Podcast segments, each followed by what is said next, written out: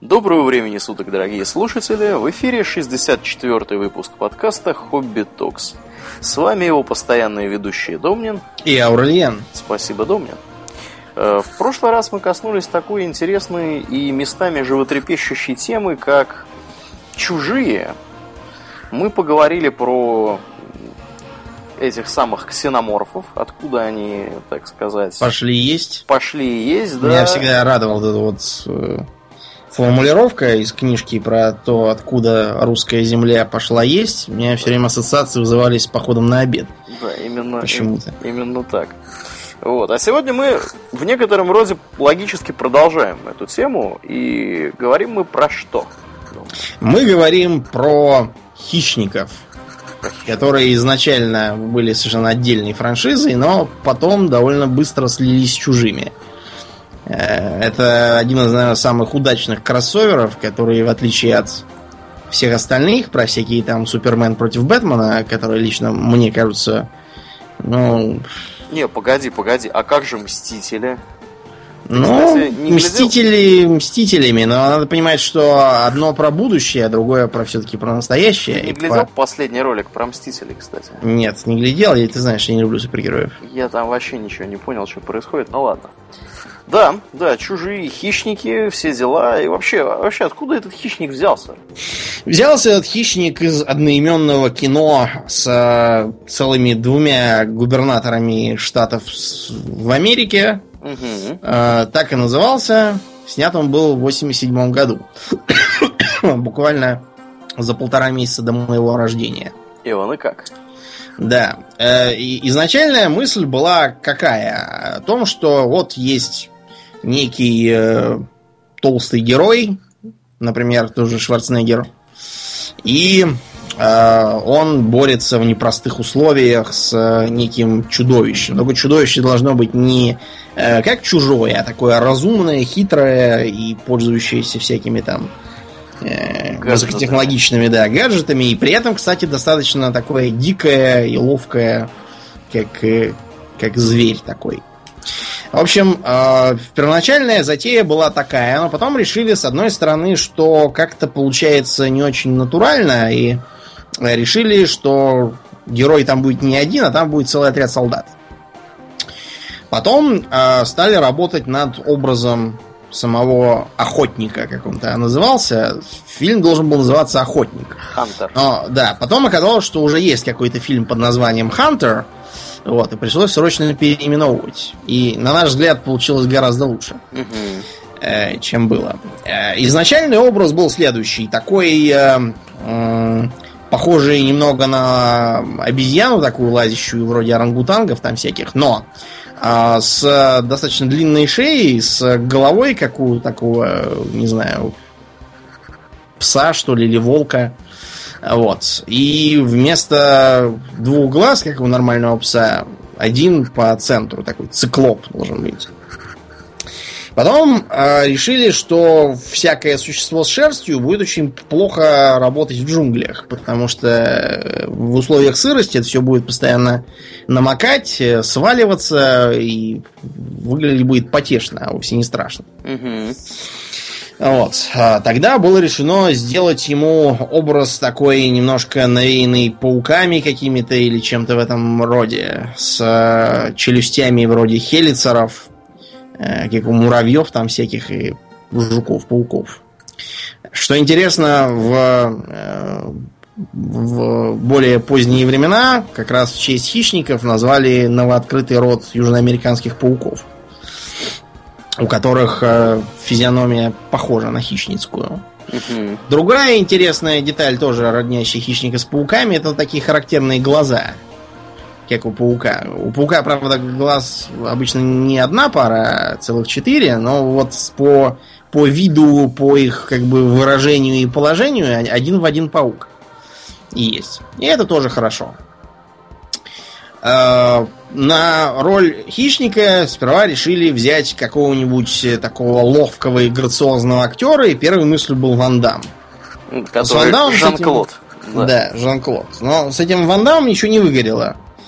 Э, не выгорело по двум причинам. Во-первых, сам Ван Дам э, начал говорить, что это какая-то не такая роль, что он хочет, чтобы э, он был там в титрах указан и все такое. Но ему говорили, как ты будешь указан в титрах, если ты будешь постоянно в маске, и вообще экранного времени у тебя как бы минут там 15, наверное, не больше будет. Как мы тебя можем указывать в титрах, никто даже не поймет, что ты это ты. Вот. Мы вместо этого тебя поставим там где-то в спецэффекты. Ван Дам сказал, нет, дайте вы в спецэффекты, поставьте кого-нибудь другого, а я еду домой. С другой стороны, сам Ван Дам на практике оказался по сравнению с Шварценеггером, даже в вот этом тяжелом костюме хищницком, э, в маске и в шлеме, все равно оказался какой-то щуплый и невыразительный. И получалось, что как-то, в общем, он даже и не страшно выглядит, и Шварценеггер его щелчком должен бы сшибить с ног. Это разрушало весь образ. А еще одной неудавшейся идеей было то, что этот хищник, он должен так э, скакать по деревьям, э, как вот дикое животное, и поэтому быть неуловимым и невидимым за листвой. И идея провалилась потому, что это, напоминаю, 87 год, изобразить вот это вот прыгание и скакание силами компьютерной графики тогда еще не могли. Вот, иначе получилось бы примерно как в сериалах, которые крутили в нашем детстве про Синдбада и прочих товарищей, про Геракла тоже, угу. которые выглядели ну, довольно потешно. А с другой стороны, сделать актера, который бы мог так скакать правдоподобно, ну, такого пока еще не завели на нашей планете. Идея была еще смелая э, нарядить э, какую-нибудь ладящую обезьяну в костюмец. Ну, хотя бы не в костюмец, а как бы вообще в некоторые элементы, а потом как-нибудь подрисовать там или показать в полутьме и посмотреть, как она будет скакать по деревьям. Но это тоже провалилось, потому что обезьяна почему-то не проявила никакого энтузиазма к роли, не оценила возложенные на нее ответственные задачи и, в общем, лазить по деревьям в костюме отказывалась. Э, сразу же норовил его снять и лазить по деревьям уже без него. Так что идею пришлось а, признать неудачной, но тут случай подсказал э, другую мысль, которая оказалась гораздо лучше. А, при попытках э, изобразить движение хищника Э, среди листвы э, хромакейщики запороли эффект. Но э, оказалось, что если этот эффект потом на другой дубль уже пустой, без э, актера наложить, после чего вычистить э, цвет, то получится невидимка. Ну а чтобы невидимку было все-таки немножко видно, и, и у зрителя не возникало такого впечатления, что он просто смотрит на пустую декорацию, да, э, этот второй дубль снимали через другую линзу. Из-за этого получался эффект такого переливающегося немножко силуэта. По тем временам это адский хай-тек для спецэффектов. Напоминаю, все-таки это 87 год, да. Э, фильм чуть-чуть старше меня самого. Съемки проходили трудно. Например, режиссер Мактирнан здорово похудел на 10 с лишним килограммов. Э, похудел вместе с ним и губернатор Калифорнии будущий. Но если губернатор похудел, потому что он должен был постоянно там бегать, скакать, э, прыгать и что-то там играть, плюс ко всему это все дело нервное, да, э, он из-за этого похудел, то режиссер похудел по другим причинам. Он, так как все это дело было в Мексике, он очень стремался есть местную пищу и мало пил воды. Э, потому что все боялся что-нибудь там подцепить, расстройство желудка и все такое. Ну, кстати, расстройство желудка подцепили по этой причине все, кроме него. Да, ну, зато не похудели. Или, может, похудели от диареи обычно. Похудели, похудели. Э, Похудеешь. Шварценеггер за съемки потерял порядка 11,5 килограммов. Ну вот. Как бы то ни было, на роль хищника взяли какого-то рослого негра, чтобы негру не было скучно, его еще посадили играть в последней сцене прилетающего за главным героем пилота. А сюжет в фильме какой, Аурлиан? А сюжет в фильме очень простой. Я бы даже сказал, незамысловатый. А, Где те старые времена, когда фильмы были категории Б, незамысловатые, но при этом ничего лишнего? Да, да. Эх.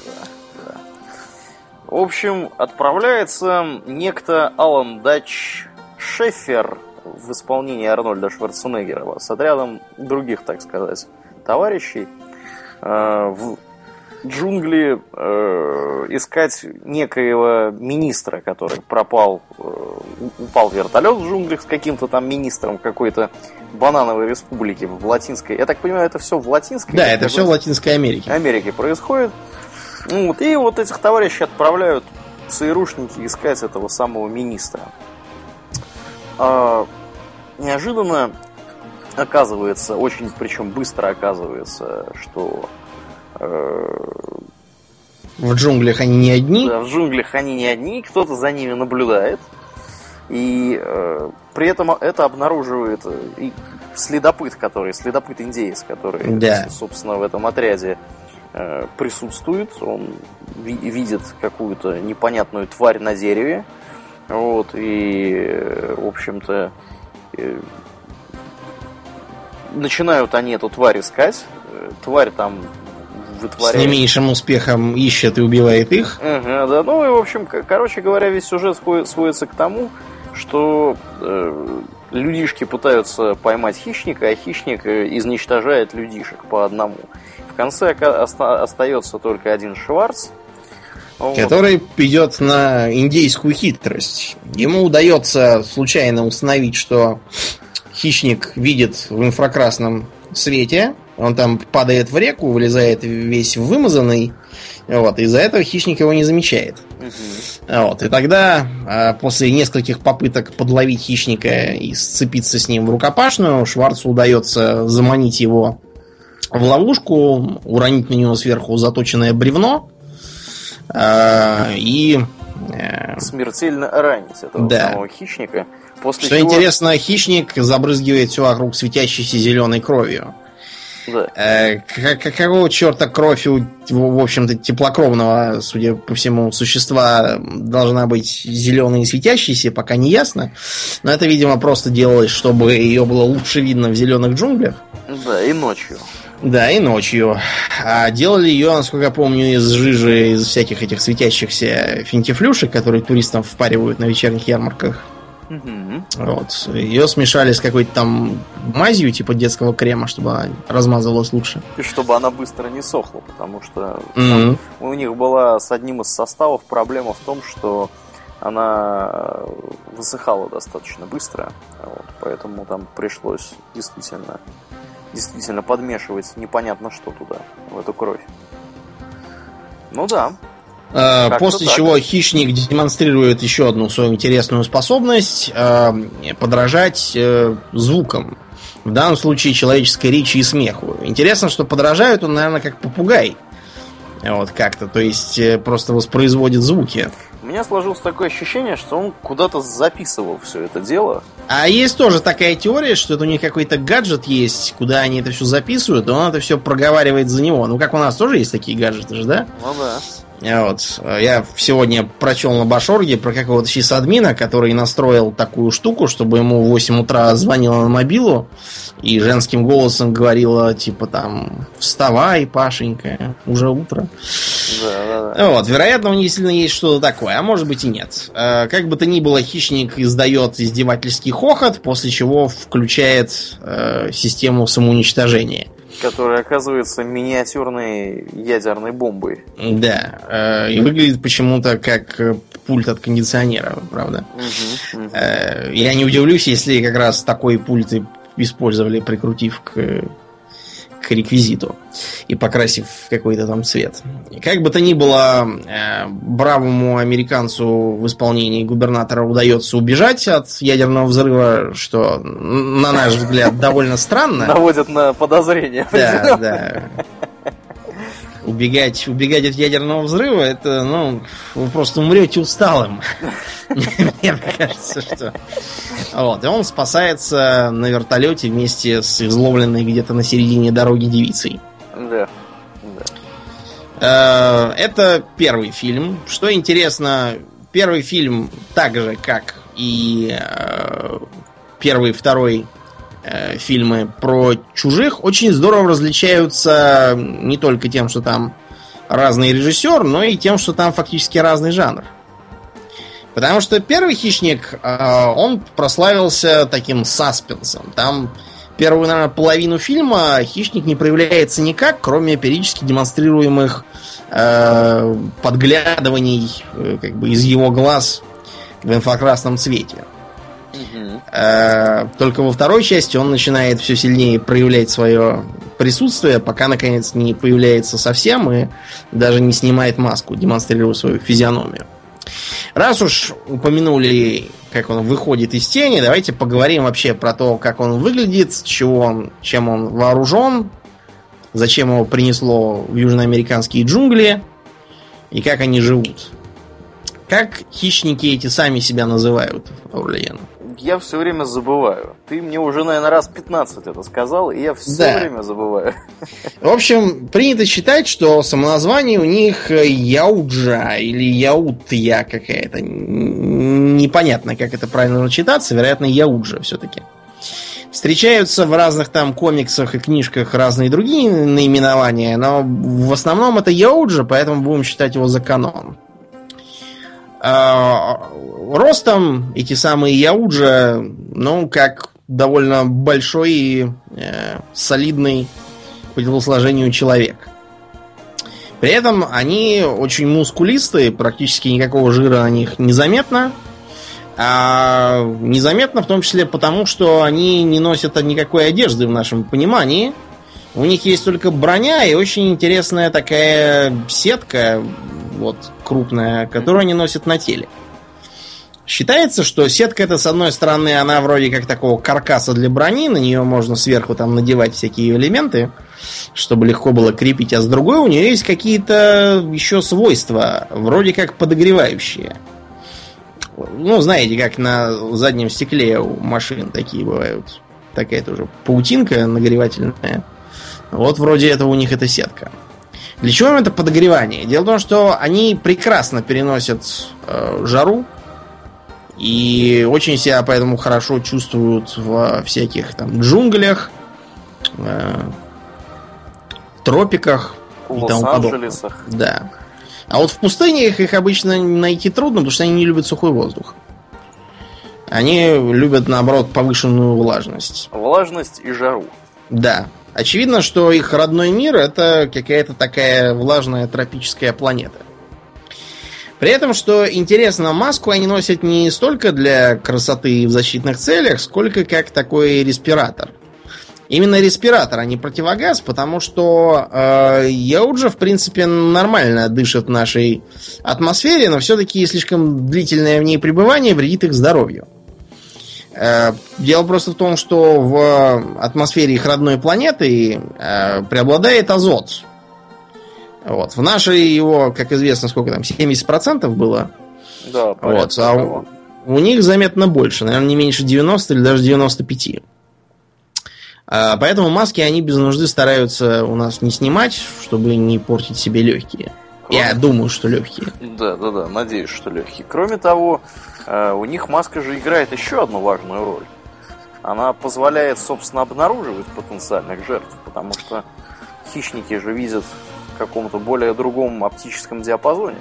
Да. Что интересно, в маске у них, как правило, несколько фильтров, рассчитанных на разные там условия, и в том числе на распознавание разных вещей. Например, у них есть и какой-то режим зрения для обнаружения э, электромагнитного шума, что позволяет им обнаруживать всякую работающую человеческую технику, а также э, характерное статическое напряжение, которое образуется на поверхности тела у чужих.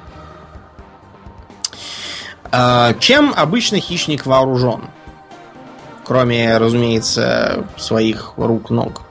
У него есть мне больше всего нравится у него пушка на плече, которая стреляет плазмой или чем она там стреляет. Да, это плазменная пушка. Почему же она тебе так нравится? Да, потому что она э, наводится э, самостоятельно. А, самостоятельно, да, именно так.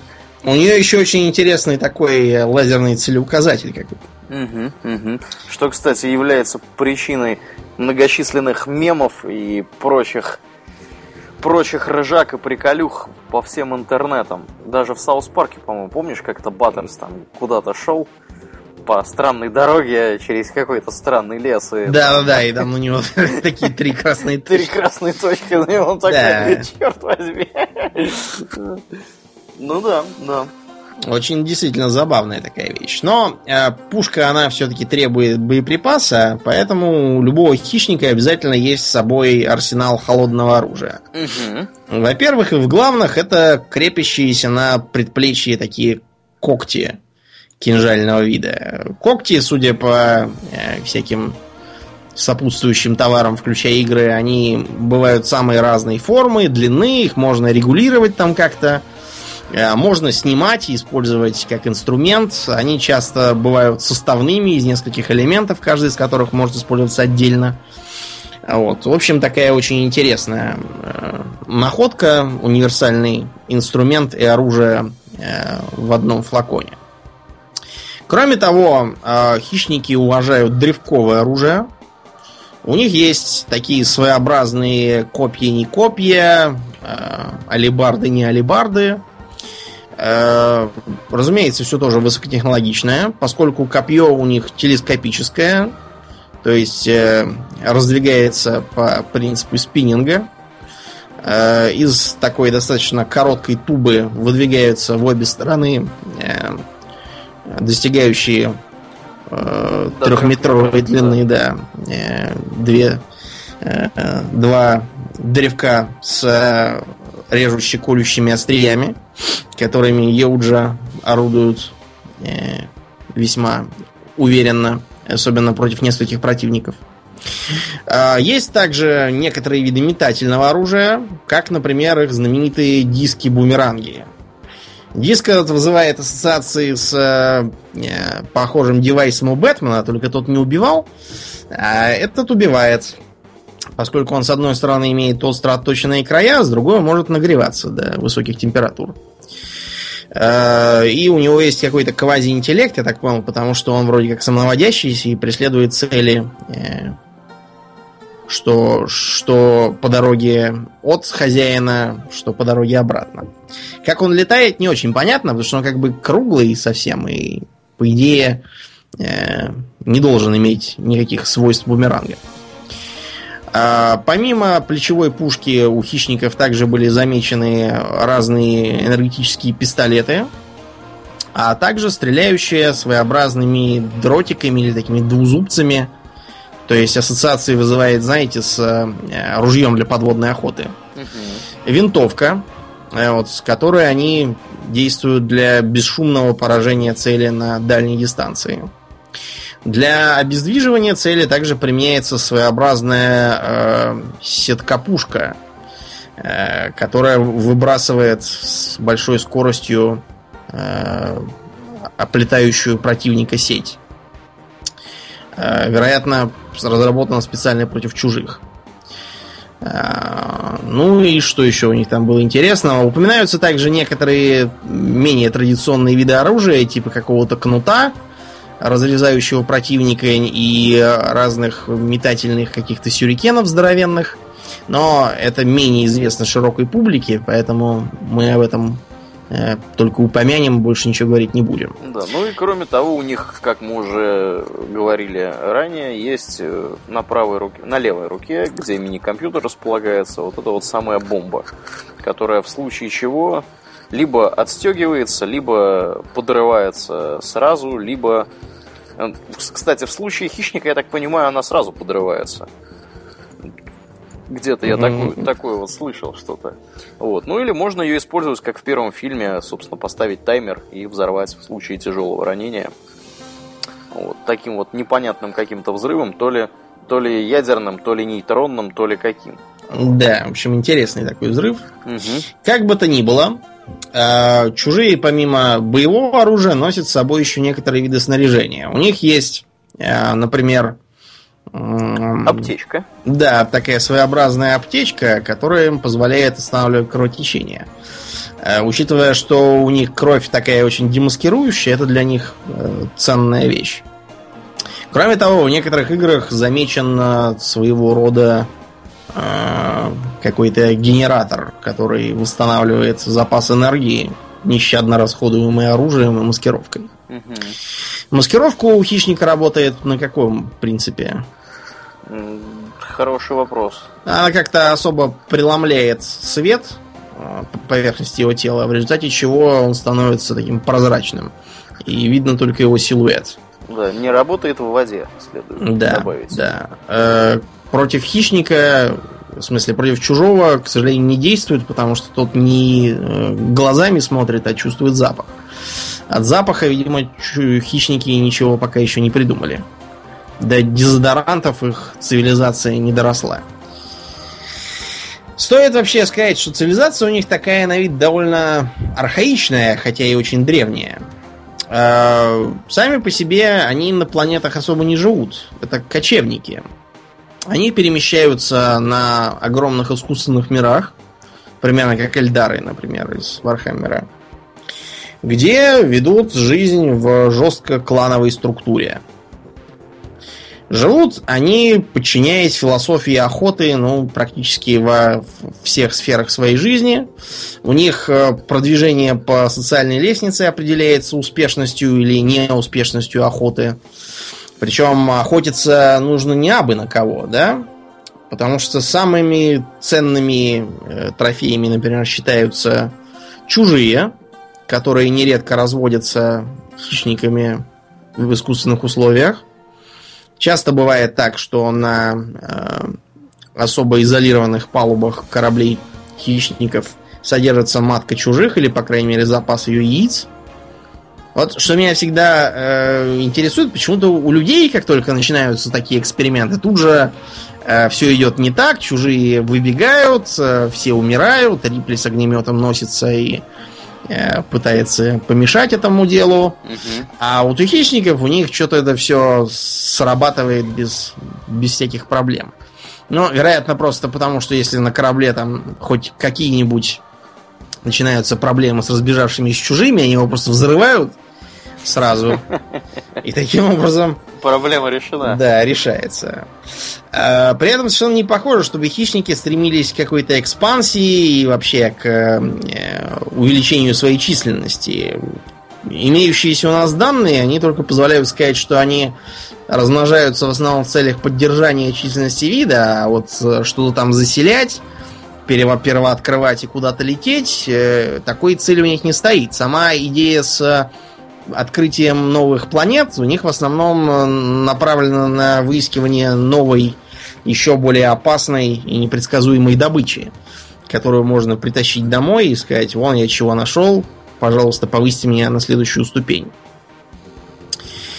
А добычу они мониторят всегда.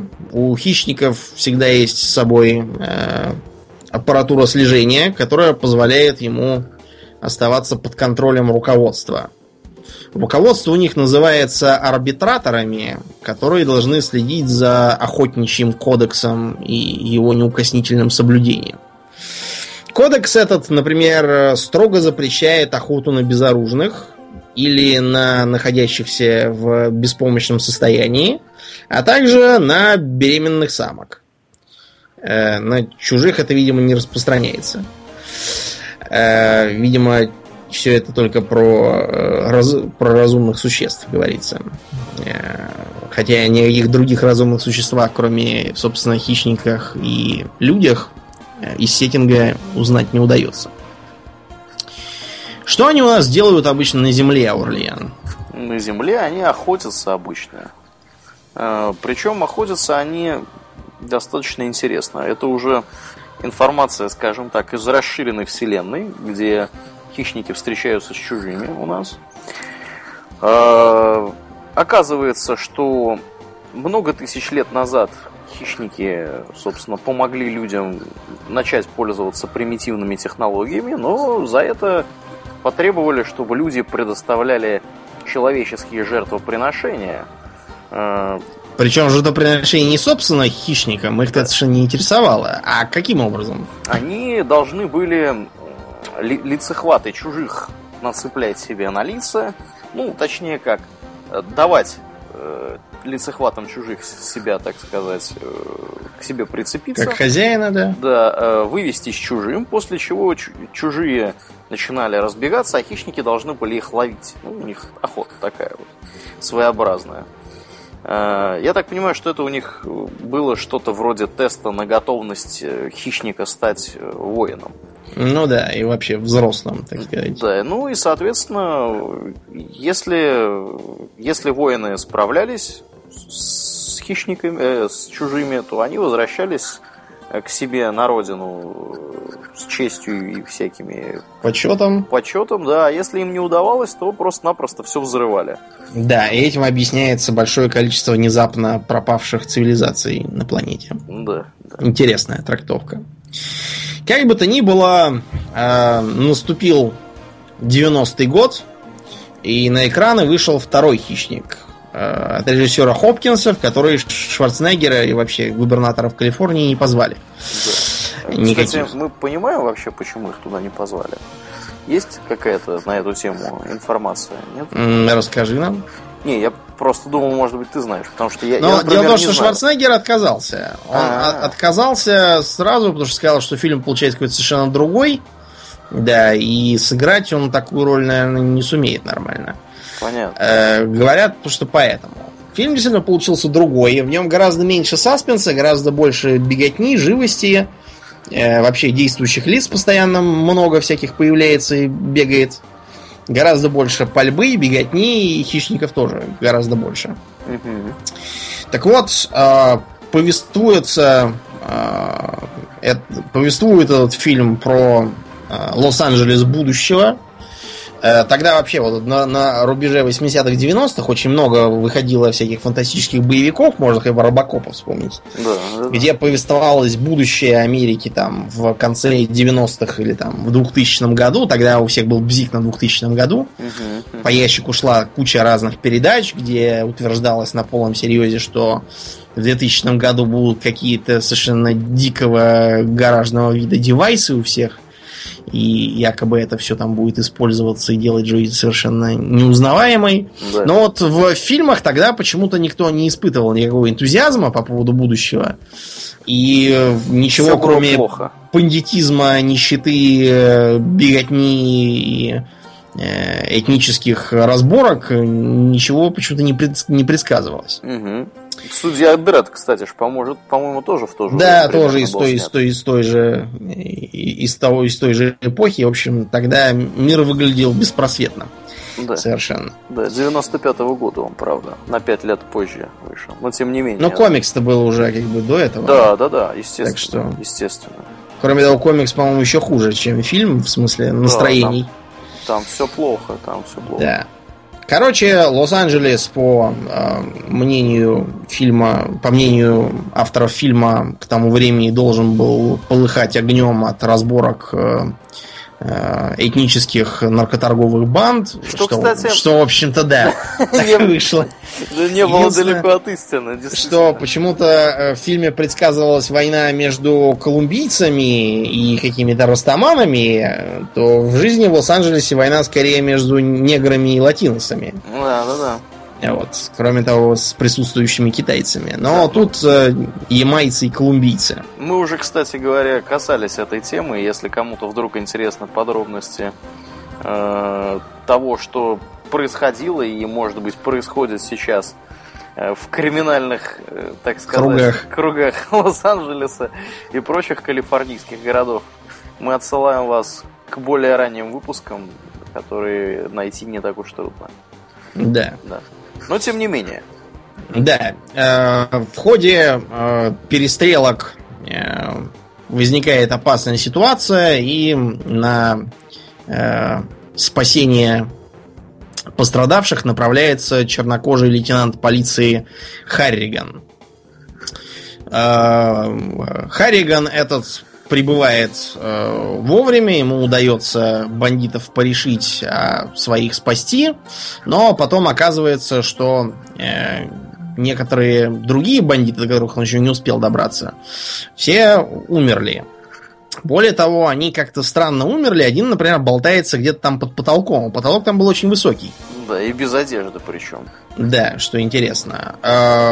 Полицейские ломают голову о том, как бы кто и зачем тащит здоровенного мужика под потолок, чтобы его там подвешивать, и как он это сумел сделать, и главное, куда он после этого делся. Здание это окружено. Угу. А, но тут прибегает ФБР, которая, опять же, говорит, что как бы это наше дело, все пошли вон и полиция в который раз едет э, домой ругая ФБР. Да, э, мне вот мне меня этот штамп нравится. тоже всегда очень радовал, потому что как бы его постоянно суют в фильме, а при этом э, в жизни это все выглядит совершенно не так, а ровно наоборот. Э, предположим, произошло там какое-нибудь ограбление не знаю, отделение банка в городке, и очень трудно найти кого-либо, кто желал бы этим заниматься, потому что ФБР говорит, а это, причем здесь мы, это как бы дело штата, полиция штата говорит, а, а это как бы на границе... Банк, банк-то был государственный. Да, а, а потом э, там местный шериф говорит, а это как бы за пять 5 метров э, выходит за мою территорию, так что я тут ничего не могу Сосед, сделать. Соседний округ. Да, и в общем кончается все это обычно тем, что э, расследовать туда это едет какой-нибудь э, не знаю... Самый неудачник. Да, какой-нибудь там э, сидящий на трехкопеечном жаловании агент Федеральной службы по Э, контролю за, э, за пожарной безопасностью, которому просто не удалось придумать никаких отписок и отмазок от того, что, чтобы от этой работы избавиться. А разгадка очень проста. У э, полиции и вообще любых правоохранительных служб в современном Э, американском обществе работа и так выше крыши, они ничего не успевают э, сделать. А, поэтому от любых новых дел они ровно так же, как и в России, стараются отписываться и говорить, что это все не к ним. Есть, разумеется, некоторые э, другие примеры, то есть когда, например, э, местного шерифа отодвигают, но это в двух случаях. Случай номер один. Если это дело уже каких-то известных бандюг, которых там пасут уже третий год, и это большая операция, то да, этот шериф там совершенно не нужен, всем этим уже занимаются люди. И э, случай номер два, если шериф уже почти все раскрыл, и какое-нибудь там э, неказистое и глухое совершенно дело на первый взгляд, потом оказывается блестящей победой полицейских сил, тут же набегают со всех сторон полчища э, полиции штатов, округа, соседнего округа, ФБР, Агентство национальной безопасности, Агентство по контролю за наркотиками, еще там кто-нибудь, э, служба охраны дикой природы, все все начинают прыгать в кадре, орать, э, это все я.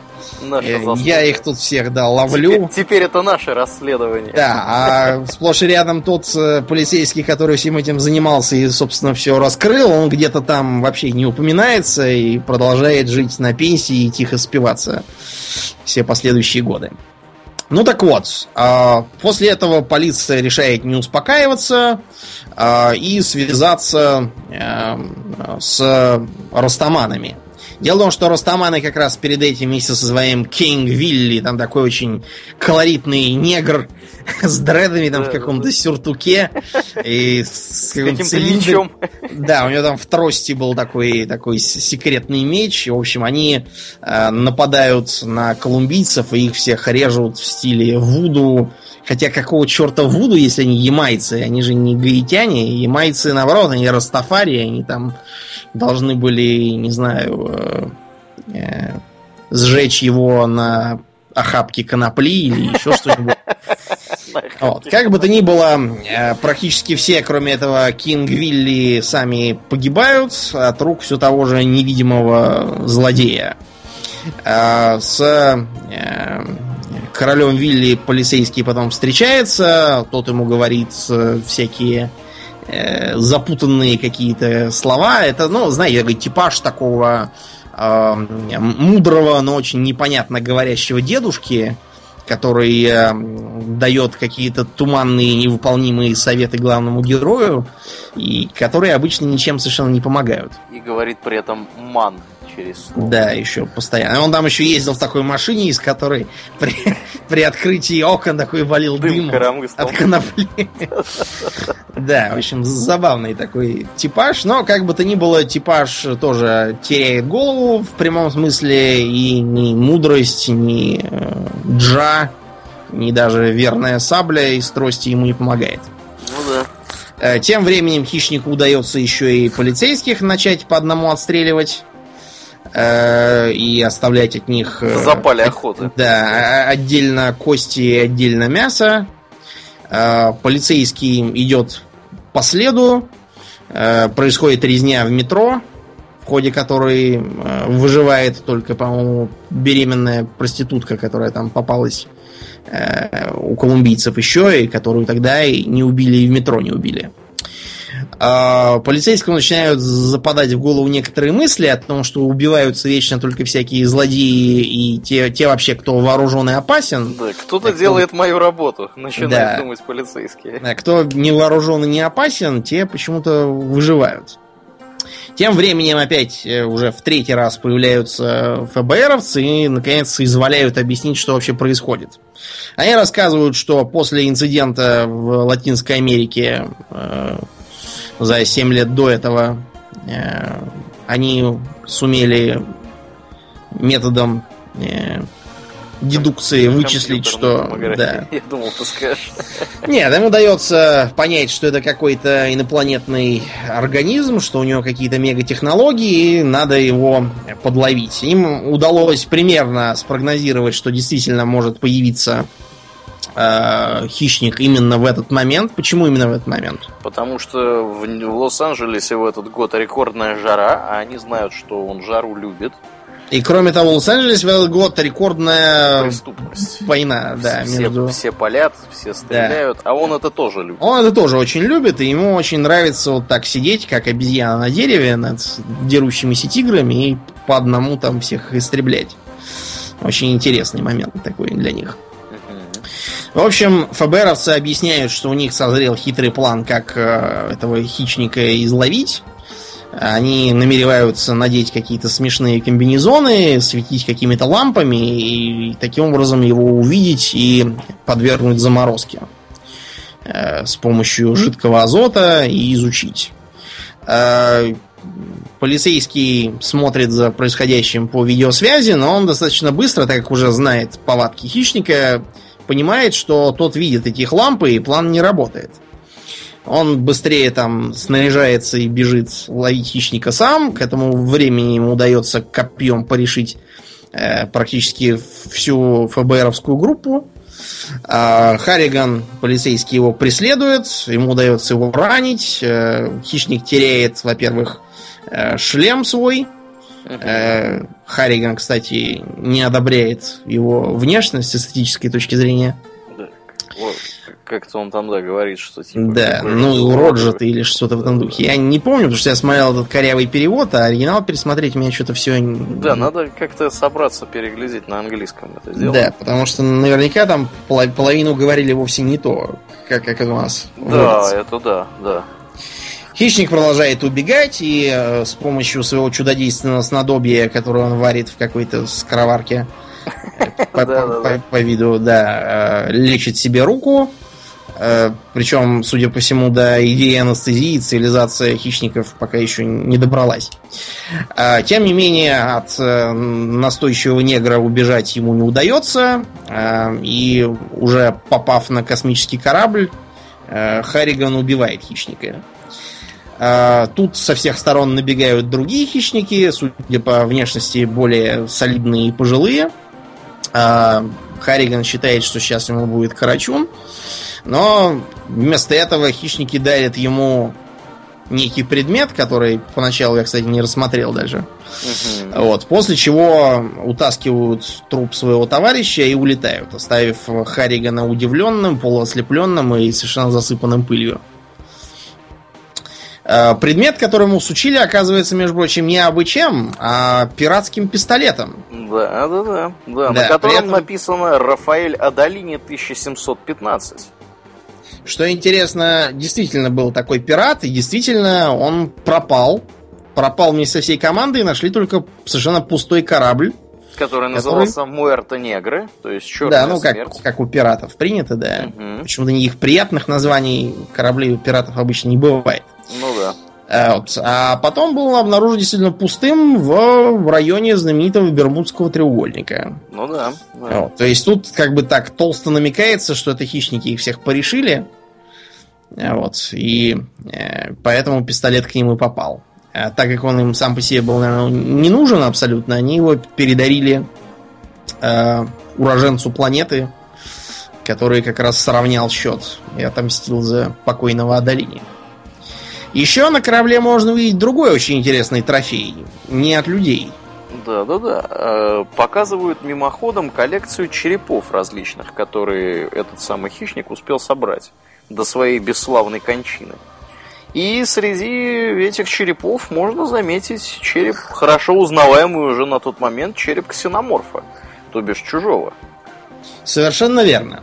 А, некоторые до сих пор, например, считают, что до появления серии игр «Чужой против хищника» никакого э, кроссовера не было. Но я вам могу точно сказать, что кроссовер был запланирован как раз э, где-то за полгода до выхода второго фильма. Что это все был хорошо спланированный ход. Видимо, к тому моменту все уже догадались, что Э, два сеттинга очень хорошо сойдутся. Тогда был выпущен какой-то, по-моему, комикс на эту тему, специально, чтобы подогревать интерес к грядущему фильму. А еще я могу вам совершенно точно сказать, что выходила серия игрушек. Игрушек в смысле из, из, из пластика, да, которыми руками надо играть. Ну да, да. Я эту серию игрушек видел в далеком детстве. Это происходило, по-моему, в городе Вена, столице стране Австрии. Э, такие были достаточно стандартные э, фигурки, то, что называется на английском action figures. Э, там были и чужие, и хищники, и были парные наборы из чужих и хищников. А главное, можно было посмотреть на задней стороне коробки, Угу. Ну, не коробки, картонки, которые это все крепилось. На вообще всю серию. Я с удивлением узнал, что это, оказывается, один сеттинг. Я просто тогда вообще был не в зуб ногой.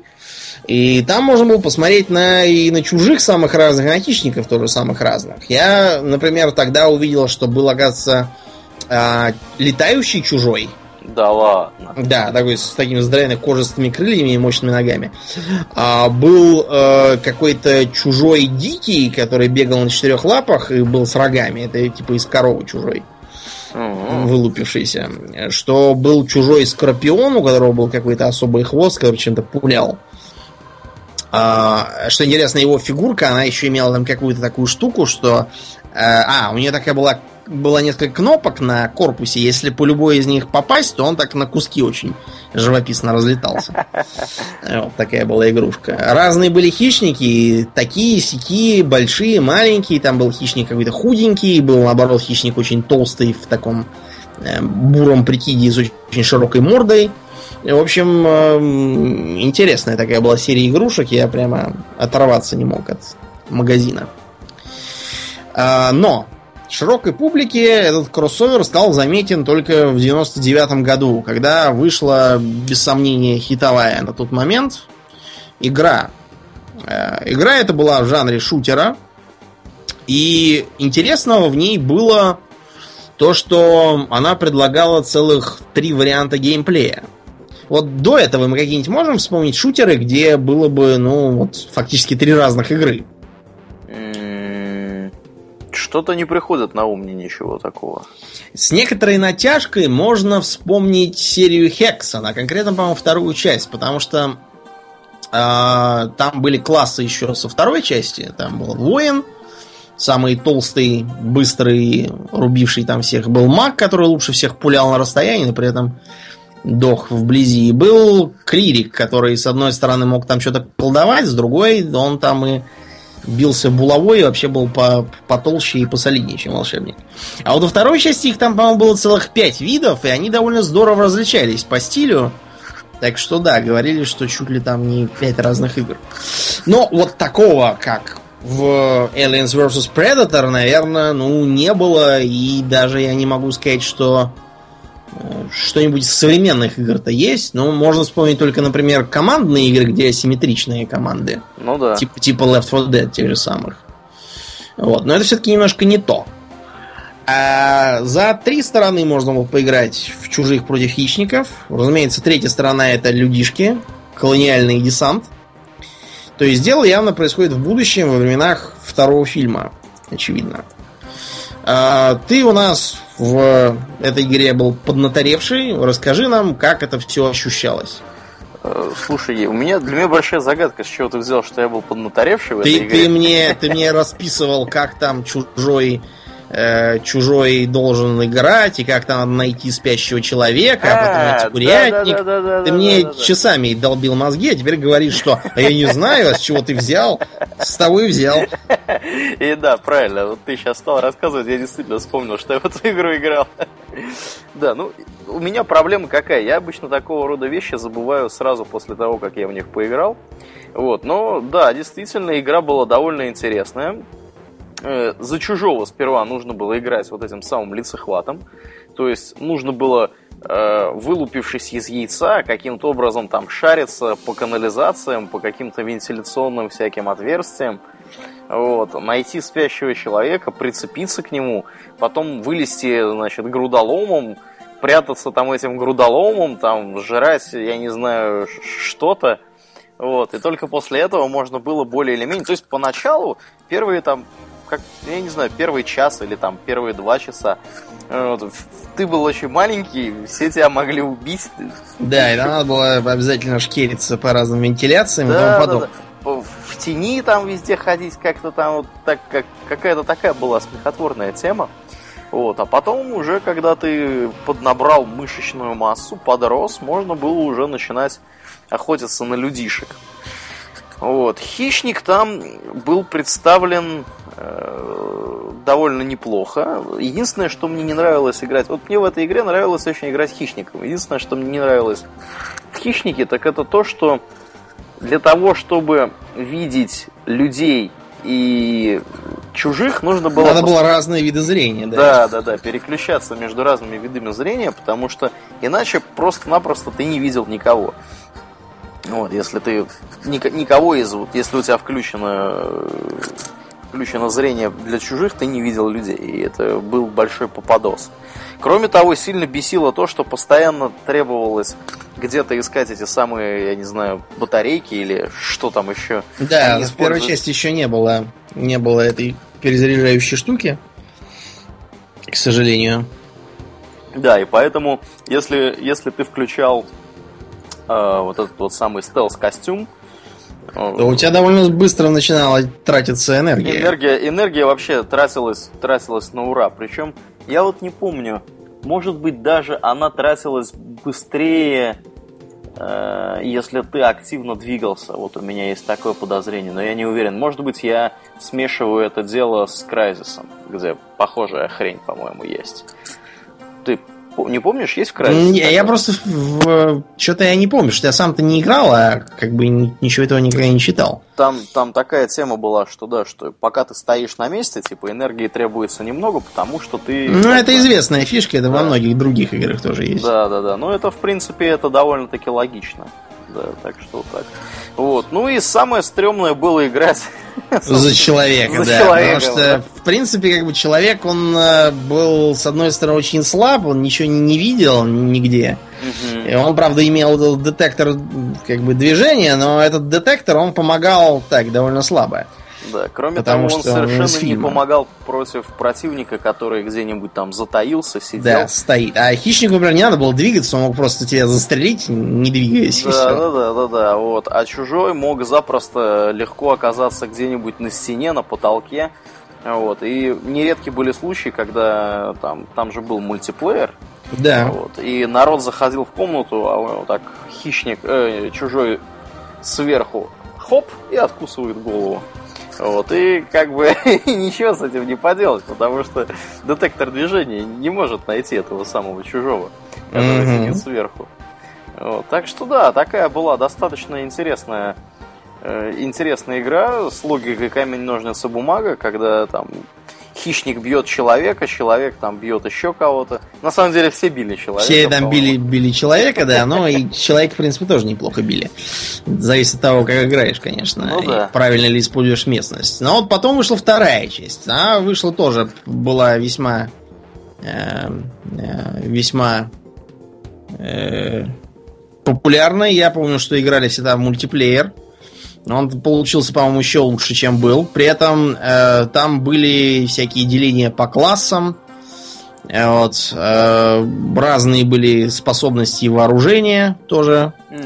И играть за хищника там было еще веселее, потому что у него появилось такое такой какой-то генератор, который очень быстро восстанавливал энергию. То есть можно было постоянно ходить э, невидимым, можно было пользоваться без проблем оборудованием, лечиться. Вот, и э, энергии совершенно не париться. То есть это был такой э, а, а, автономный совершенно товарищ. И я помню, что тогда мы как раз играли, у нас было все три, три вида особей. Я помню, что единственный, кого я реально боялся, это э, были чужие. Особенно наш, помнишь, наш приятель Розиэль. Да, Он да, за чужого очень здорово играл, но э, у него такой характер был живой, поэтому он постоянно бегал. А я навострился с ним бороться, используя плазменный пистолет чужого этого хищника. Э, несмотря на то, что у него там очень медленно летящий заряд, и чужой очень легко может отпрыгнуть, я просто стрелял сразу в несколько мест, включая те, куда он теоретически может прыгнуть. Поэтому куда бы он там ни прыгал, он все равно попадал под удар. Вот. Спастись он мог только тем, чтобы подстерегать меня там где-нибудь, где я не посмотрю. А человек у нас был один, тоже наш приятель. Да. Вот, и он, мне кажется, очень хорошо подходил на эту роль, потому что он как раз отыгрывал такого нервного, человека, потому что я помню, я периодически его даже не убивал, а просто смотрел издалека с помощью зума из маски, что он идет, и так аккуратненько идет, озираясь с огнеметом в руках. А, я так просто стрелял не в него, а просто рядом с ним. Он от этого, услышав, что рядом с ним что-то брякнул, он уже, да, он уже подрывался, начинал во все стороны из огнемета шарашить, чтобы... Э, чтобы... Очень натурально получалось. Да, очень получался, я же говорю, он как, как в кино совершенно. Ну и в остальном, и, и все, вся эта игра была сделана вот с огромной любовью к сеттингу, то есть Чужой действительно лазил по стенкам. И, и сделано это было, кстати, очень легко, учитывая, что это все-таки 99-й год. Да, да. То, то тогда э, надо вспомнить, что игры были, ну, по удобству и понятности управления и способностей примерно как, не знаю, научиться как управлять трактором с нуля. Ощущение было ровно такое же что вокруг какие-то рубильники рычаги, и все это как-то едет э, ну, да. независимо от тебя. А там все это было очень удобно и понятно. Там был такой у них интересный прицел в форме буквы Т, который позволял понимать, в какой стороне пол. Потому что чужой мог лазить без проблем и по потолкам, и по стенам, и сидеть там, и вот чтобы, чтобы не запутаться где чего, он вот так ориентировался.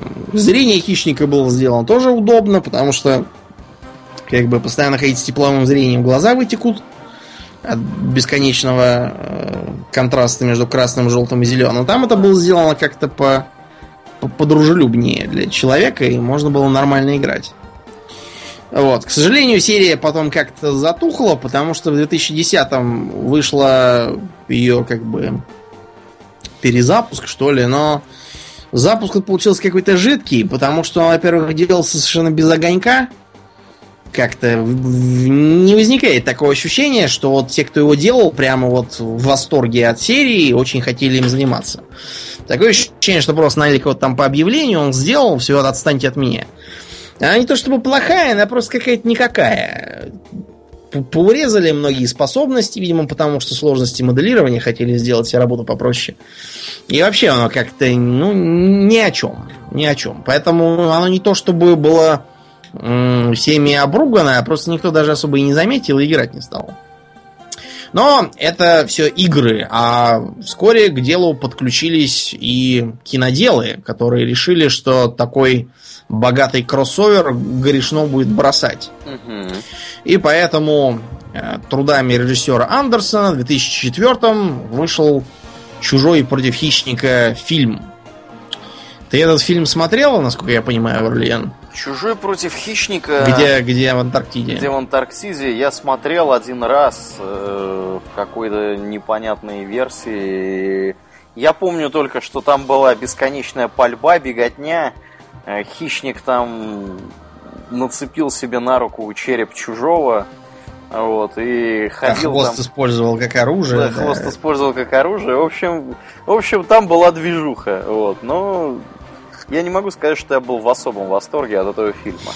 Ну, э, на самом деле фильм получился неплохой, но это просто если знать, что получилось после него. А... Да.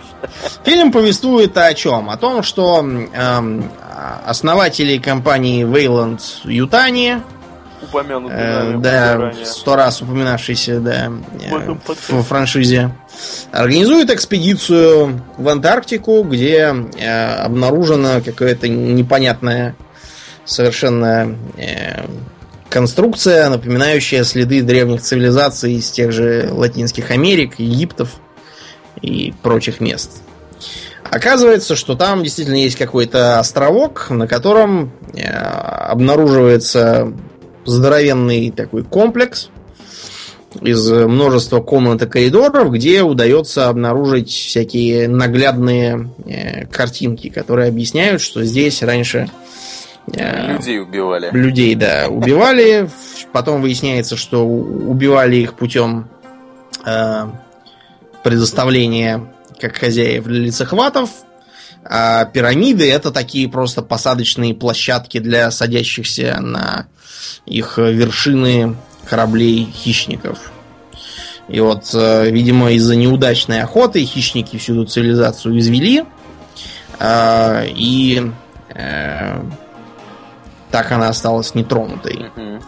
Но оказывается, что вот этот вот канал во льду, который ведет к комплексу, он неспроста. И что его заранее перед этим прожгли с орбиты каким-то лучом толстым хищники которые как раз летят, чтобы закончить дело. Что-то они поздновато как-то собрались, мне кажется.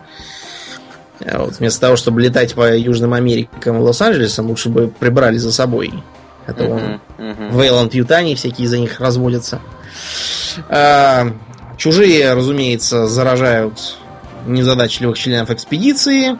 Они все один за другим гибнут. Это, кстати, было один из, одной из претензий к фильму, то, что там очень много народу, которые совершенно ни зачем не нужны, кроме как э, тут же убиться. Погибнуть, да. Да, и никакого смысла в них абсолютно нет. Это тебе не, не Елена Рипли со товарищей, не замечательный персонаж Вайноны Райдер, и тем более не отличный такой космический волк в исполнении Рона Перлмана, который все время шутил и острил. По соображениям цензуры мы не можем здесь привести его шутки.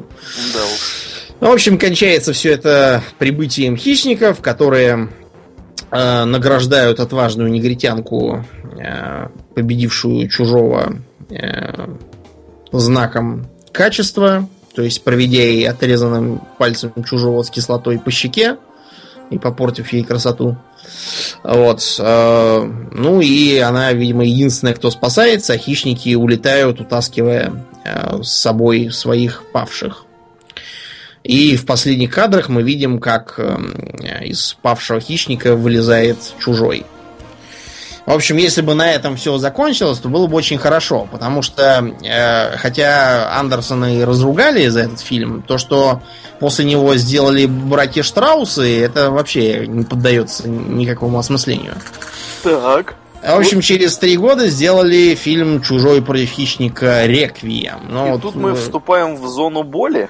Да, вот, вот, вот название «Реквием», оно как раз говорящее. Вот, потому что это чуть было не стало реквиемом всей франшизе. И пока, кстати, непонятно, может быть и встало. В общем, э, неосмотрительно затащенный на корабль хищник, зараженный, оказывается носителем э, матки ксеноморфов. Матка эта, к тому же, имеет еще и черты э, чужого, то есть она является так называемым предалиеном и имеет характерные хелицеры на физиономии. Чем, правда, это так уж сильно и помогает, я не знаю, но, видимо, ее странные способности по размножению как раз э, приобретены от хищников. В общем, э, экипаж корабля не справился с задачей и терпит крушение на земле. Падает он, разумеется, не куда-нибудь в море, не в пустыню Сахару, не в окрестности Эвереста, и не еще куда-нибудь никого нет, а, разумеется, в окрестностях стереотипного американского городка. А, ну куда еще ему упасть? Да, конечно. вот я не знаю, в этих американских городках страшно жить. Там вечно что-то творится. Да, да, да. То там маньяк-убийца, то инопланетяне, то зубастики вон прилетели. Кстати, отличный фильм, надо будет пересмотреть. Зубастики-то, да. Помнишь зубастиков? Да, да, у зубастиков. Да, вообще, вообще шикарный. Ага. Надо будет переглядеть. Вот. Э, и начинается вакханалия. Значит, э, на сигнал бедствия вылетает дежурный хищник со своей родной планеты. Вот. Планета выглядит довольно уныло, как какой-то футуристический город невнятный, и там сидит один единственный хищник на дежурстве. Остальные, видимо, то ли в отпуске, то ли на охоте, то ли еще где. Угу. В общем, дежурный садится в райотделовский корабль и летит наводить порядки. А, порядки он наводит путем а, отстрелов э, чужих с помощью сделанного из двух сломанных пушек плечевых пистолета и опрыскивания тел и следов из аэрозольного баллончика. Судя по виду, баллончик содержит ту же самую жижу, которой хищник во второй части прижигал себе руку. В общем, эм, э, при этом, кстати, выглядит он очень маленький. Мне кажется, для таких целей надо было брать целый баллон, а не флакон, которым цветы опрыскивают. Ну да неважно. Э, чужие, тем не менее, тем временем плодятся, истребляют э, жителей городка, которые никакого сочувствия лично меня не вызывают, потому что это э, очень натужные какие-то бессмысленные типы, какая-то мамаша военная, которая вот вернулась из Ирака, и теперь у нее у нее проблемы э, в отношениях с повзрослевшим детем. Э, какой-то там шериф, который вообще, такое впечатление, вчера заступил на должность, ничего не понимает и творит какую-то несусветку. Что нужно делать в случае чрезвычайных ситуаций, включая нападение чужих, он вообще без идей. Вот. Ну и, разумеется, там какие-то школьники или кто-то там, кто должен этих изображать школьников, тоже редкостно тупые, но, разумеется, в конце выживают именно они. Ну, кто, кто еще спасает мир в, в американском ну, кино? Согласись, Конечно... всегда приятно знать, что если ты туповатый кто-то, то да, есть шансы, ты что ты выживешь. Мир. Да, ты выживешь. Э, дело развивается по экспоненте, чужие нападают на роддом, и э, матка каким-то образом э, как бы заражает беременную какую-то тетку, напихав ей личинок через рот каким-то образом. Как это делается и как это соотносится вообще с всей э, космологии сеттинга и физиологии чужих, я не знаю. Таким образом, э, в беременные разводится там целый батальон этих чужих, вот, которые спешно начинают выбегать наружу. На шум приезжает Национальная гвардия. Национальная гвардия выглядит как один БТР, из которого вылезает одно отделение и применяет тактику Пали действий... все стороны и умри? Нет, нет, нет, нет. Тактика называется рак. А, потому что она заключается в том, что личный состав должен выбежать э, посреди улицы и начать а, ходить задом наперед. А, при этом постоянно озираясь куда-то там перед собой. А, ходить задом наперед нужно, чтобы их можно было побыстрее всех съесть. Потому что они же не видят, куда они прутся, да, вот э, в этом смысл тактики.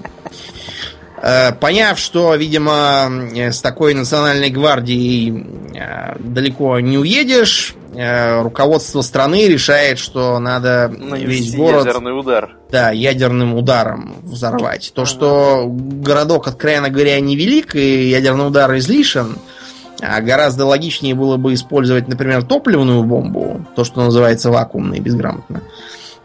И, на мой взгляд, гораздо надежнее и меньше всяких проблем. Можно сказать, что взорвался вулкан там какой-нибудь или еще что-нибудь. а вот ядерный, да, ядерный взрыв, он очень хорошо виден и создает недвусмысленный радиационный фон, в результате да. чего любое вранье будет разоблачено в момент. Да. Но правительство вопрос, США, да, оно такое, у него один ответ на любые действия. Угу. начиная еще с фильма День независимости, оно все, все бомбит сразу.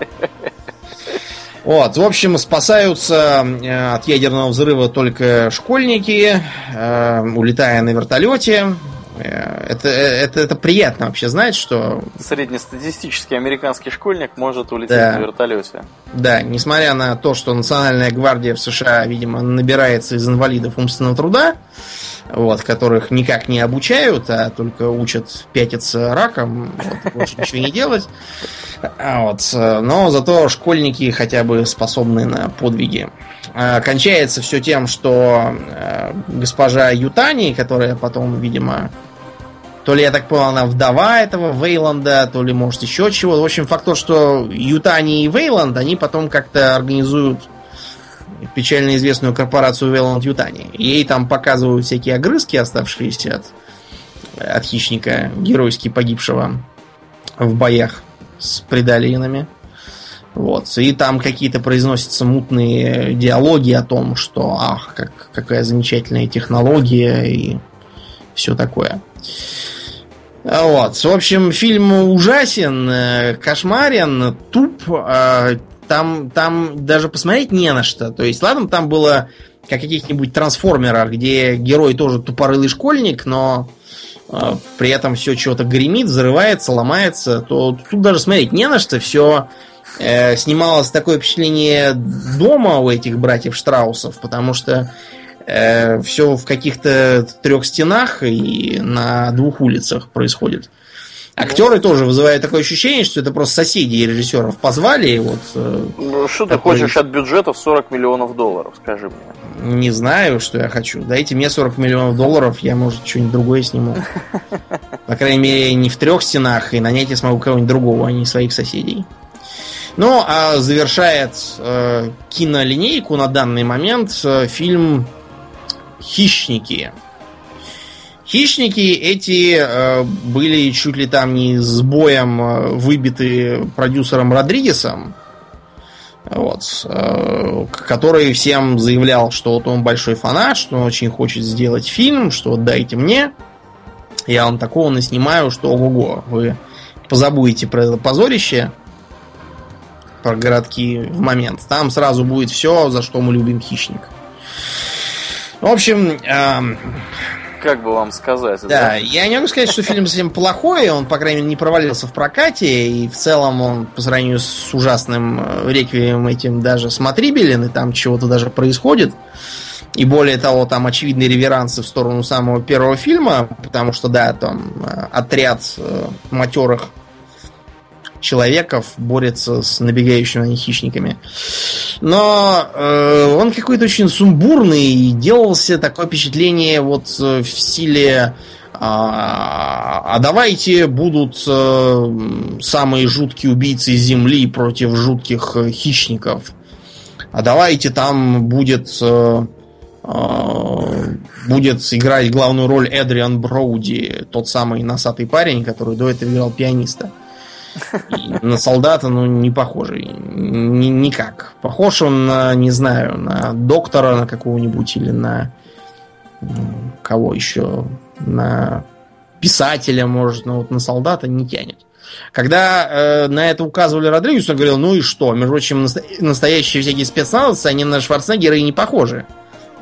Я поэтому специально взял вот такого. Но как только он э, взял не похожего на главную роль, он тут же носовал похожих на вторичные роли. Потому что на роль, э, например, русского он позвал гражданина Токтарова. Uh-huh. А гражданин Токтаров это известный как бы боец, который имеет весьма шкафоподобную внешность и как бы в канон это совершенно не укладывается. Дальше туда же был засунут гражданин Трехо, который просто большой друг с Родригесом, и они, он его постоянно везде везде впихивает, даже во всякие фильмы для детей, которые он там снимал, дети шпионов, да? Да, да, да. Где этот Трехо, ну, ну ни к силу, ни к городу абсолютно. В общем, Треху изображает э, бандита из какого-то там наркокартеля мексиканского. Ну, вот это у него получается хорошо, потому что Треху бывший наркоман, алкоголик и э, зэк, так что у него внешность колоритная. Да, мне он больше нравится в роли мачете, честно говоря. А мне он знаешь, какой роль больше нравится? В роли китайского пирата из э, фильма с Джеки Чаном «План А» из 80-х годов. А-а-а. Если бы я не знал, что это не китаец никакой, а мексикос, я бы в жизни не понял. Я так удивился, когда узнал, что китаец из него получился ого-го. Вот. Кроме этого, туда при, прицеплен женский персонаж, э, так как э, у нас в армии женщины служат мало где, это, разумеется, еврейка из армии обороны Израиля. Свахагана ли Израиль. Э, обязательно, чтобы уж было э, политкорректно, впихнут негр, который э, типа там из каких-то повстанческих группировок Сьерра-Леоне, тоже такой здоровый негр обязательно азиат. Значит, э, азиат делается как? Берем э, метиса полукитайца с забавной фамилией Чанг Ченг. Вот Чинг Чанг Чонг если его звали, было бы смешнее. А вот. Он почему-то играет э, японца Ханзо из японских якудза. При этом то, что он китаец, видно за километр, что не японец никакой. Зачем это сделано, когда у китайцев своих бандитов дофига, непонятно. Э, потом, почему он, например, бегает зачем-то без ботинок по лесам и полям, и зачем это делается, и в какой Японии они это видели, я не знаю. А, ну и, наконец, два совершенно непонятно зачем нужных персонажа. Это, с одной стороны, какой-то там маньяк, э, педофил, насильник, убийца из тюрьмы, приговоренный к казни. Вот. И э, некий доктор, э, какой-то там тоже убийца, типа, который там пациентов каких-то истреблял. Ну, мне кажется, что э, действовать по такому принципу довольно странно. Вот, я не знаю, например, э, как его звали там, Эйхман, который придумал, как евреев поэкономичнее и повеселее мочить. Он тоже за много смертей ответственен. Но мне кажется, для хищников он довольно унылая цель. Чем в нем интересного-то? Драться он не умеет. Ну да. Выживать на, в джунглях всех он не умеет. К чему тут нужен этот доктор и этот зэк тоже не. Ну, зэк, ладно, хорошо. Э, тюремная жизнь, она тоже не очень приятная, и предположим, ну, что чего-то там он... Я так думаю, что доктор предполагался лечить раненых вот, ну, из числа зэков. Да, он, правда, граждан. вместо того, чтобы лечить, он, он как бы главный, главный злодей, оказывается. В общем, поначалу они там все хотят друг друга убить. Эм, особенно усердствует там, по-моему, этот самый Токтаров в роли Николая. И говорит, что я вот был в бою там где-то там в горячих точках. У него еще такой э, пулемет, как, и, как, как, как у Шварценеггера был в первом фильме. Вот. Но если тогда это еще было можно списать на фильм категории Б, то откуда он в современном фильме, я не знаю. И откуда он у русского, кстати. У нас нет таких пулеметов шестиствольных. В общем, как, как бы то ни было, они все куда-то идут, а, и постепенно им в голову закрадывается такая мысль, что они вовсе не на Земле. Потому что что-то там на, на, над головой какие-то странные планеты виднеются, какая-то непонятная живность вокруг бегает, какие-то зверюги, их пытаются съесть, и, в общем, их по одному начинают истреблять. Э, первым истребляют Дэнни Треху. Я так понял, что просто Треху пошел тоже и по дружбе к Родригесу. Ему там другие какие дела надо было делать. И он таким образом по-быстрому соскочил из этого фильма. Э, дальше они встречают почему-то Морфеуса, то есть Лоуренса Фишборна, Фишборна который да, да. Да, заявляет, что вот он выжил после после прошлой охоты, он тут уже живет много лет, сумел у убитого хищника снять маскировочный костюм и сидит там на какой-то непонятной э, установке. Буровой написано везде. Я, я не понял, что эта буровая установка, это было похоже на какую-то, не знаю, хибарку. Буровой. Вот скажи мне, как маскировочный костюм хищника должен помогать против других хищников? Ну, не знаю. Несмотря на то, что из игр можно понять, что они других хищников могут видеть через особый режим, но, видимо, они его не видят. А, в общем, э, как бы то ни было, зачем этот Фишборн туда вставлен, я не знаю, потому что он э, типа поехал крышей от того, что он там сидит. И он там всех укладывает э, как бы спать у себя и зачем-то поджигает дом этот свой. На шум сбегаются хищники, тут же этого Фишборна убивают. Э, и загадкой остается, для чего этого персонажа вводили. Вот что, что, что он там при... Какой он э, привнес в сюжет интересный ход. То, что он полоумный и поджигает свой дом с людьми, ну, мне это не кажется очень интересным. Дальше они продолжают бегать, за ними хищники носятся, пуляют им вслед, они находят привязанного к столбу хищника, видимо, из числа привинившихся. А, после этого они а, хотят захватить с помощью этого хищника, они его там отвязывают, по-моему, хотят захватить э, хищницкий корабль и убежать на нем. Но тут э, внезапно едет крыша у этого доктора, который там пытается убить женского персонажа. Обязательно. У кого еще надо убивать, если, если вокруг толпы вооруженных мужиков? Именно женского персонажа. Ну да. Вот. Но не тут-то было, потому что от э, пианистов не спастись никаким врачам, э, если в деле снайперша из э, Цагал. И, в общем, им вдвоем удается убежать. Э, в общем, фильм не то чтобы плохой, а он просто какой-то... Не знаю. С одной стороны, видно, что пытались изобразить э, первый фильм, да, только как бы с новомодными веяниями. С другой, как бы некоторые виды там были довольно интересными. С третьей, ну, это все как-то сделано по принципу, что было. Давайте у нас будет Якудза, давайте у нас будет Э, Олег Токтаров, давайте Лоуренс Фишборн зачем-то будет что-то поджигать. Что, зачем, почему, вот как-то все это делалось, э, мне кажется, разрозненные скетчи скорее напоминает, чем э, цельный фильм. Вот. Ну, в общем, непонятная ситуация сейчас с франшизой. Надо ее кому-нибудь дать не просто тому, который хорошо Э, знает франшизу и любит ее, а кому-то, кто может что-то свое еще привнести умное. Вот такая вот история у нас с хищниками. Пока что их будущее остается неясным. Но, тем не менее, мы прекрасно видим, что образ хищника сильно повлиял э, на другие вселенные. Мы уже там в группе пообсуждали некоторые мысли, а теперь давай поговорим вот о чем. Давай. Вот эта концепция Predalien а, который будет таким идеальным организмом, хотя чего в нем идеального я не вижу, кроме того, что он приобрел новую пару челюстей, я никаких позитивных сдвигов не наблюдаю. А в Старкрафте в последние времена мы видим что-нибудь похожее? В Старкрафте Predalien ов или, или, Но или кого? мы видим там, а, помнишь, в первой части была секретная миссия? Да, да, да. да. И что там было этой секретной миссии такое? Э, а там э, было следующее. Убегающий от зергов Зератул высаживается на планете, где обнаруживает, что проводятся какие-то странные опыты по гибридизации протосов и зергов. И проводит их никто иной, как Самир Дюран.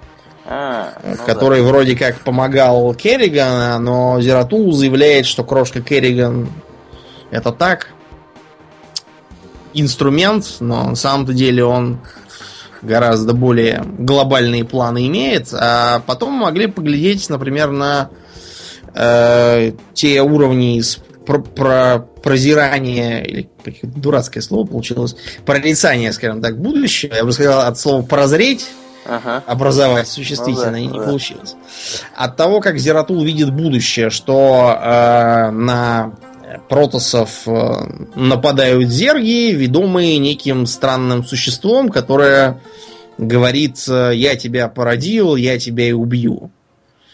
И в, э, во второй кампании, где было как раз про Керриган, мы можем опять столкнуться с Дюраном, который приобрел новую внешность, вот, и тоже ведет все те же самые опыты по созданию гибрида между протосами и зергами. И нам намекают, видимо, что это кселнага уцелевшие, что э, зерги, вероятно, были разработаны как такой противовес для протосов, чтобы рано или поздно две расы совместить и получить идеал с точки зрения Ксилнага.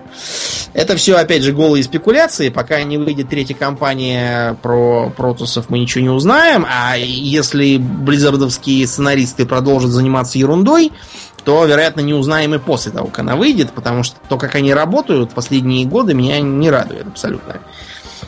Э, ни на какие ценные вопросы не отвечают, а начинается затягивание времени всякой второстепенной ерундой. И в результате получится так называемая болезнь третьих частей. Если кто-то хочет э, видеть, что это, он может включить, например, третью часть «Пиратов Карибского моря».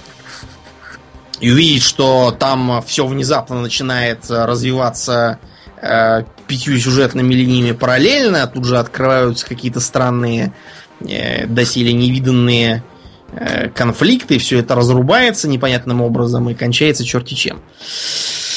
Будем молиться, что ничего подобного не случится, а вот эта идея будет развита. По крайней мере, пока что от франшизы про чужих и хищников мы не видим просвета, хотя последняя игра про чужого изоляцию внушает некоторые надежды на возврат интереса к серии. Вот такие дела. На ну, сегодня, да. пожалуй, достаточно.